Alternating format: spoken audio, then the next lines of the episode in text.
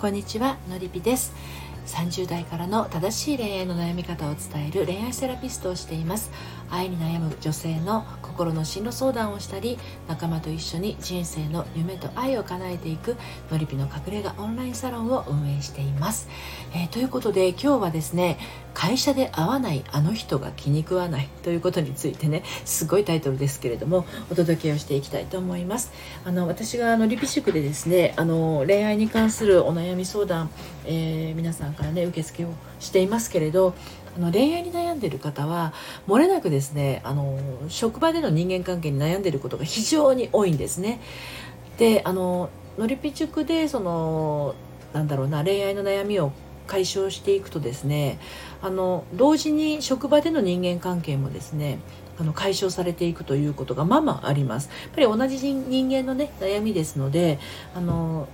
片方があの治って片方が治らないということはなくてあの一つが解消すると芋づる式にねあの悩みが解消していくってことはよくありますで逆に一つがつまずくと芋芋づる式にあの別の悩みも生まれるっていうこともあるんですね。はい、で今日はあのそうですね人間関係の悩みについてお話をしていきたいと思うんですけれどもあの生きていればね、まあ、自分に合う人と合わない人ってやっぱりいると思うんですよ、まあ、それは本当に健全な心の反応なんですよね。ただし職場に合わない人っていうのはそこそここうけなんていうの気分がめいるものなんじゃないかなとね私も経験ありますけれど。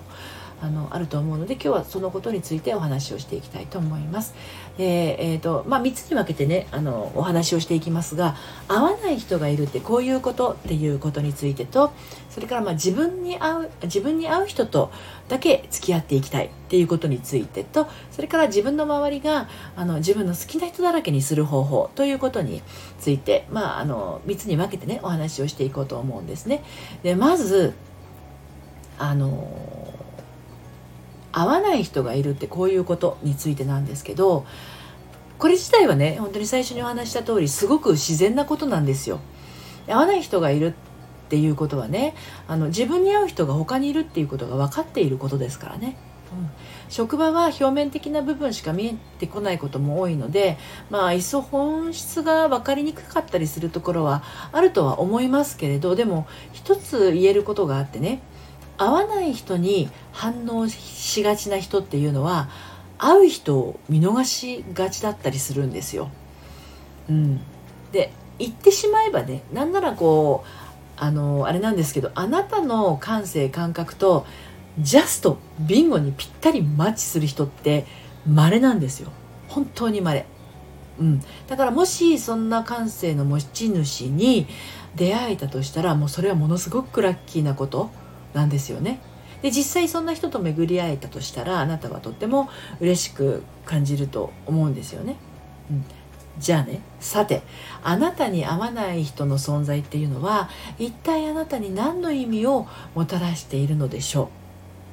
はいでそんなことね考えたこともないわというあなたもねちょっとお付き合いくださいで実はねあなたに合わない人ってあなたの新たな一面を知らせてくれてる人だったりするわけなんですよね。自分じゃなかなかわからなかったあなたの価値観。それからあなたが大事にしているものに気づかせてくれてるんです。あな合わない人をね目の当たりにする時あなたはどんなことを思ってどんなことを感じるでしょう。ね。その人を否定的に捉える部分があること。自分の考えの中にはその考え方は相入れないこと。なんとなく自分のテリトリーに入ってほしくない感じねまあ、のこんな風にね距離を置きたくなるような気持ちになるとしたらそれは自分の身を守ろうとしているっていう感覚でそれがあるっていうことは健全な心の持ち主なんじゃないかなってそう言えるんじゃないかなっていうことなんですよね。でね合わない人の対処法なんだけどこれそんなに悩むことないんですよね。なんか嫌だなっていう感覚って自分の中にある芯の部分がねちょっとこうこうしているような感覚だと思うんですけどもしもしかするとねそこにねこうチリチリっとした痛みのようなものも感じていたりするんじゃないかと思うんですがどうでしょうかね？うん、でこういう時にあのご自身のね胸に聞いてみてほしいんですよ。小さい頃ね誰とでも仲良くしなさいって言われませんでしたか、ね、自分が先に使っているおもちゃをね。誰々ちゃんに譲りなさいって言われたことないですか？自分が思っていることを言ったら怒られたり笑われたりしたことありませんでしたか？こんな記憶ないですか？こんなことを言うのってね大体自分のこう周りにいる人お母さんとかお父さんとかねまあ、自分を育ててくれた人私なんかは結構あの親があの私の妹が生まれるまでは共働きだったのでおばあちゃんがあの面倒見てくれたんですけどね、まあ、もしかするとおじいちゃんおばあちゃんかもしれませんけどね自分ちっちゃい頃に接した人って割とこんなことを言ってたと思うんですよ。だけど誰とでも仲良くなんかできないし人に譲ってばかりでは自分がどんどん後回しになっちゃうじゃないですか。思ってることをね否定されたり笑われたりしたら言いたいことを言っちゃいけないんじゃないかって思っちゃうじゃないですか。ね、だからあの自分が合わないと感じる人の原因って様々あるんだけどそういうふうに小さい頃に感じた怖かったこととか腹立たしかったこと寂しかったこととか悲しかったことがね結びついてることがあるんですよね。で次にですね自分に合う人だけと付き合っていきたいっていうことについてお話をしたいと思うんだけどあの友達関係だけじゃなくってねたとえ職場であったとしても自分に合う人だけと付き合っていきたい。でこういう感覚ってねもしかするとあるかもしれないです。私ありましたよ。今はこうやってあの個人事業主としてね一人であの仕事してますけれどねあの社会に属社会というか会社に属してね同僚がいたり先輩後輩がいたり上司がいたりという組織に入ってたこともあります。なのでそういう場でね友達関係だけじゃなくってたとえ職場であったとしても自分に合う人だけと付き合っていきたいっていう感覚果たしてそれは贅沢な望み不可能な夢なんでしょうかと。ね仕事をする環境は一人一人違ってるけれどね周りのことを気にして過ごしている人は合わない人をね自ら作りやすかったりします。で自分に集中できる人っていうのは多分きっとどんな職場で働いたとしてもですね周囲に惑わされることってあんまりないんじゃないかと思うんですね。自分に全うされたごめんなさい。自分に任された業務を全うすべく自分の最善を尽くしていくので完璧主義ともちょっと違います。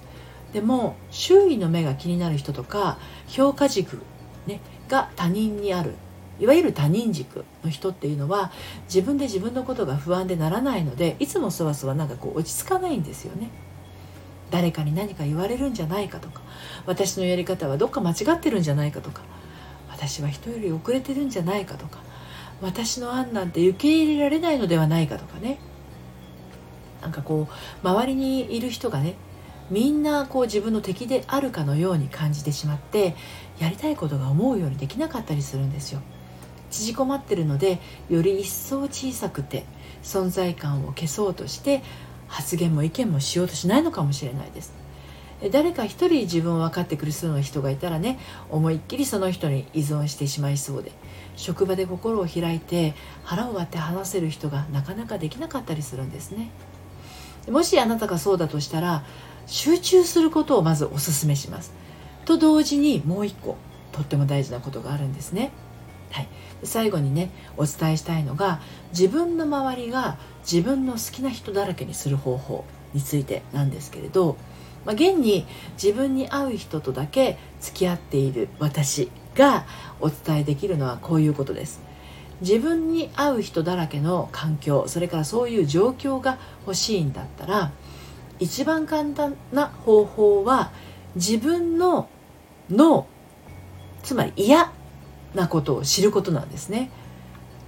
これを知っておくことで職場に合わない人がいたとしても本来の自分の位置に戻ってこれるようになるんです。大概ねノーとかね嫌が言えずにもやもやもじもじしてしまうことが非常に多いんですね。例えば長い話に付き合わされる。仕事を押し付けられる。残業に付き合わされる。こっちの都合も考えもせずに頼み事をしてくる。期日を守らない。こんな風にまあ自分の価値観を大事にしてくれない人がいると人はね腹立たしい気持ちになるんですよ。でもねその中の奥底には悲しいがあるんですよね。私のことを大事にしてもらえないっていう思いは腹が立つっていう思いのようでいて実は悲しみ要素もねたっぷり含まれてるんですね。私は悲しいんだ。大事にされてない気がして悲しいんだっていう思いですよね。でそういうな風に大事にしてくれない人のことを怒ってるんだっていうのが分かった時相手へのノーつまり嫌っていうことが言えたりとか自分の要望をまっすぐに伝える気持ちになれるんですね。自分の思いをまっすぐに届けると何が起こるか知ってますか？そこに初めて相手とのコミコミュニケーションの橋がかかるんですよね。今まで言えずに心の奥底にとどめておいた言葉たちが日の目を見るとあなただけでなく相手も安心します。で本心からの会話がねできずにいると自分だけじゃなくてね相手も不安なもんなんですね。お互いが仮面をかぶって会話し続けることほど不毛なことはありません。ということで会社で会わない。あの人は気に食わないっていう人はですね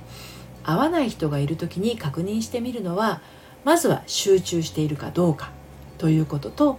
ノーつまり嫌が言えているかどうかですね。ここの部分ができているとどんな職場に行ったとしても自分の中の芯によって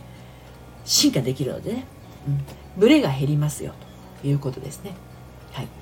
あの人間関係についてはですね私がやってるオンラインサロンでもメンバーと一緒に学ぶことができますので概要欄の方から遊びにいらしてください。そして最初にお話した通りですね今日のこの内容についてはですねえー、読むセラピー愛のトリセツの方でもですね職場に合わない人がいるんですという内容で綴っておりますのでご興味がありましたらそちらの方もお読みになってみてください。長い配信を最後まで聞いていただいてありがとうございました。それではまたさようなら。